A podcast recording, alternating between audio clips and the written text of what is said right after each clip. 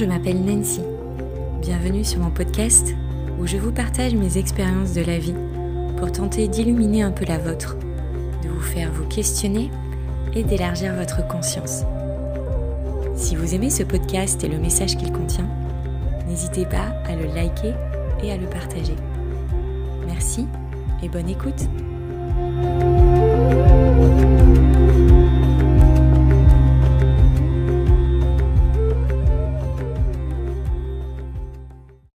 Tous les amis. Bon bah alors du coup je fais mon premier podcast en français et du coup bah, j'ai choisi un lieu intéressant puisque je suis à Paris dans un bon vieux café bien parisien euh, chez Paul à l'aéroport où je vais prendre l'avion bientôt pour euh, l'Amérique centrale. Donc du coup vous avez en fond sonore une espèce de bip dégueulasse, euh, du brouhaha, des gosses qui s'impatientent des chiens, euh, des chats, euh, des animaux qui passent, des gens pressés qui courent, qui crient, qui sont bizarres. Enfin bref, du coup voilà, je vous fais ce petit podcast pour vous parler des mots. Des mots doux qui réconfortent, qui font chaud au cœur et qu'on aime prononcer. Des mots terribles, ceux qui font mal, qui sont criés et qui laissent des traces. Jouer avec les mots, en inventer, en oublier. À demi-mot, sans mots, sans voix, ce fut tout moi. Pourtant, les mots, je les aime tant. Depuis toute petite, ils me fascinent. J'en ai fait de la poésie, des essais, des lettres d'amour et de reproches, des livres, des articles, des scripts, des panneaux entiers pour des expositions et bien d'autres choses encore. Je les ai tus de nombreuses fois et ces mots, je les ai souvent cachés par peur d'être critiqués, humiliés, tournés en ridicule, copiés, abandonnés, rejetés, pas prise au sérieux, moquée. Il y a 18 ans, je partais. Je laissais tout derrière moi et je quittais la France pour le monde. L'envie de découvrir, d'apprendre, d'expérimenter la vie autrement. En France, j'étais perdue. J'ai voulu aller me perdre dans le reste du monde. C'est bien plus grand. On s'y noie et personne ne nous voit. Puis j'ai découvert l'anglais et j'en suis tombée amoureuse dans tous les sens du terme.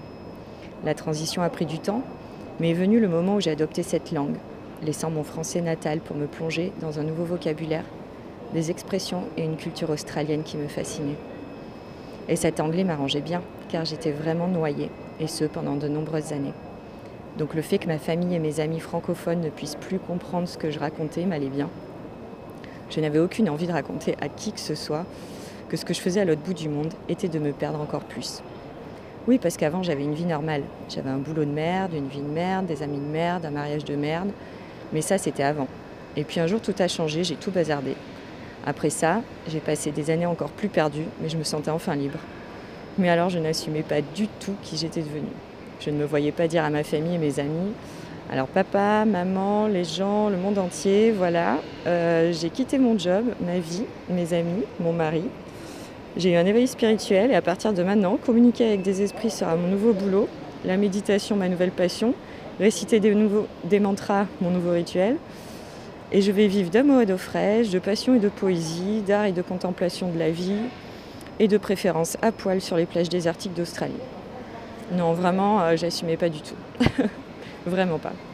Donc j'ai continué à me cacher, à partager au minimum qui je suis, les, les fameux masques qu'on ne veut pas laisser tomber, me cacher, cacher mes émotions.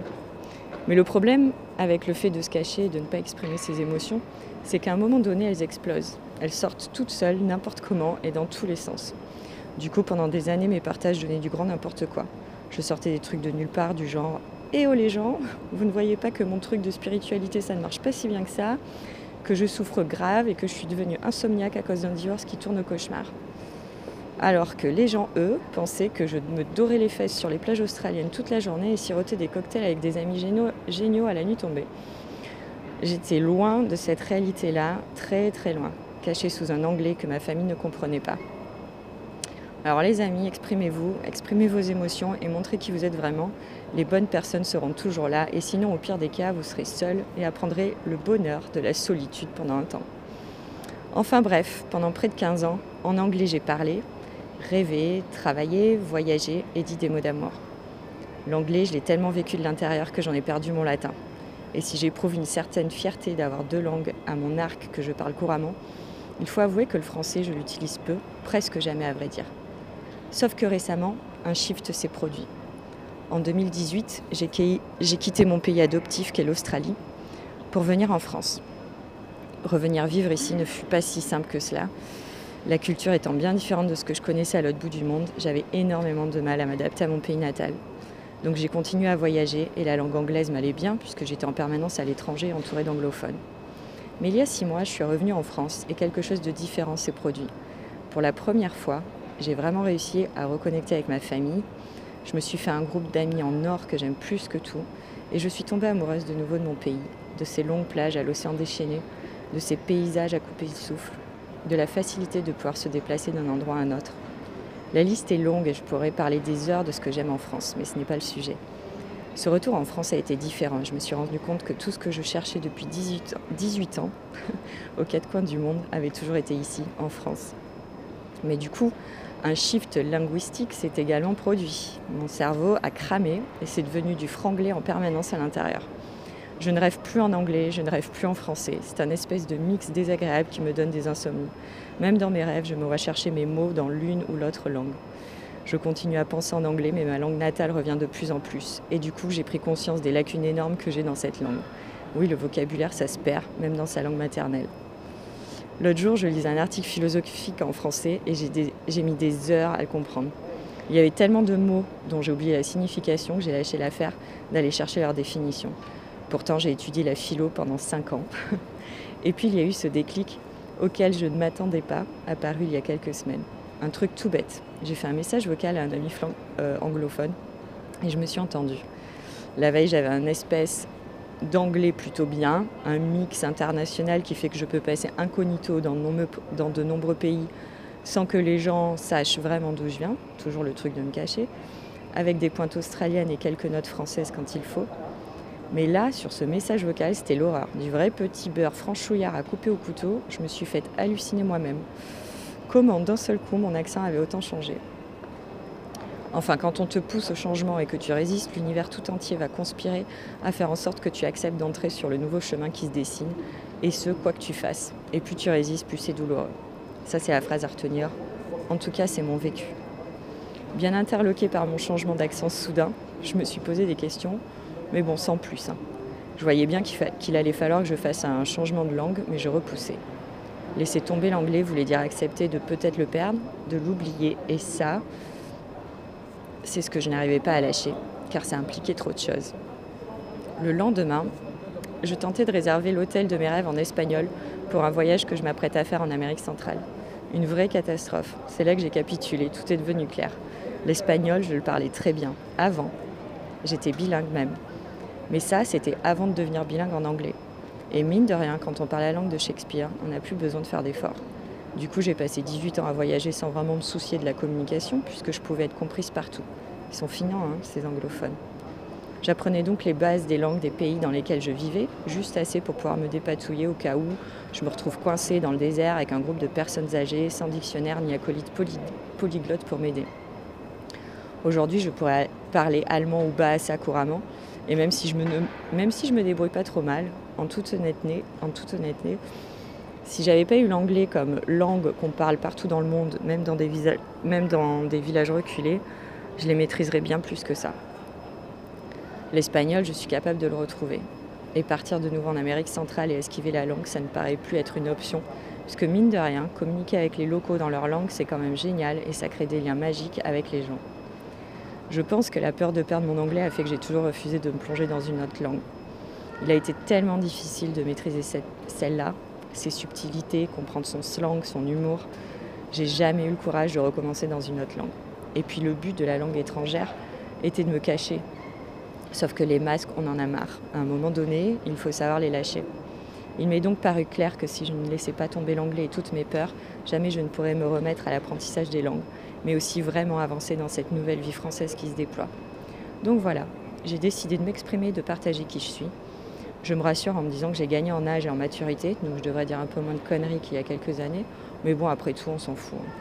Et mine de rien, j'ai une vie plutôt palpitante, c'est le cas de le dire, mais surtout, elle n'est vraiment pas banale, et je suis sûre que mes expériences rocambolesques et les leçons que j'en tire vont au pire vous faire bien marrer et au mieux vous inspirer. En 18 ans, j'ai quand même voyagé, vécu dans plein de pays différents. Je me suis mariée, j'ai divorcé, j'ai élevé trois filles, vécu l'histoire d'amour de ma vie. Un éveil spirituel carambolé qui m'a fait prendre pour Dieu pendant un temps. J'ai eu des jobs de dingue, d'autres horribles. J'ai changé de direction, demi-tour à 180 degrés, première à droite, changé de voie, de boulot, encore et encore. Je me suis perdue longtemps, très longtemps. J'ai monté des business qui ont tous foiré. J'en ai monté d'autres pour les autres qui, eux, ont cartonné, bien sûr. Je me suis pris des pains dans la tronche, au sens figuré comme au sens littéral. J'ai morflé, pleuré, crié de désespoir. J'ai guéri, me suis adouci, assagi et j'ai retrouvé espoir. J'ai changé, tellement changé. Je suis devenue énergéticienne, terme générique qui englobe les différentes pratiques qui me font vraiment vibrer. Je me suis passionnée encore plus pour l'humain, les gens, l'amour, la beauté, la douceur, l'innocence des enfants, la nature, les déserts, les étoiles, leur sens, comprendre, savoir, encore et toujours plus, dépasser ses limitations de l'esprit, toujours. Mais c'est ça la vie, parfois se perdre loin, très loin même. Pour moi, se fier au bout du monde et dans les mondes invisibles, pour mieux se retrouver, se sentir vivante, incarner son humanité. Un gémeau qui ne s'exprime pas est un gémeau qui étouffe. D'ailleurs, quand j'ai peur d'être moi, je fume. Je m'étouffe moi-même, même si la vie ne m'étouffe pas. Et vu que j'ai pas vraiment envie de finir étouffée, je vais m'exprimer dans ma langue natale en écrivant d'un vieux Mac américain de 2012 avec un clavier QWERTY. Sinon, c'est pas drôle. Hein. Voyez l'effort dans mon texte, j'ai quand même réussi à caler pas mal d'accents. C'est un exploit. Et puis m'exprimer avec des fautes d'orthographe aussi, des tournures de phrases déglinguées qui vont faire pâlir les amoureux des lettres. Et là, je suis certaine qu'il y en a bien qui va faire une remarque sur les répétitions de, euh, certains mots.